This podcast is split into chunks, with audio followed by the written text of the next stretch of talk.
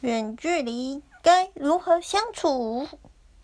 嗯，以我现在的情形，应该是每天都会通电话，每天都会分享生活。虽然现在我们两个都出了社会，不会像以前一样那么爱玩，也不会就是分享很多事情。毕竟学生时期发生的事情，往往比出社会的还要丰富。也会有更多的乐趣。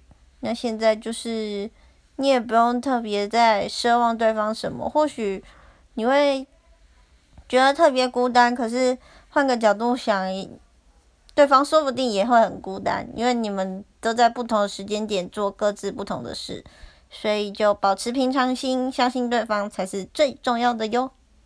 希望大家也能顺顺利利。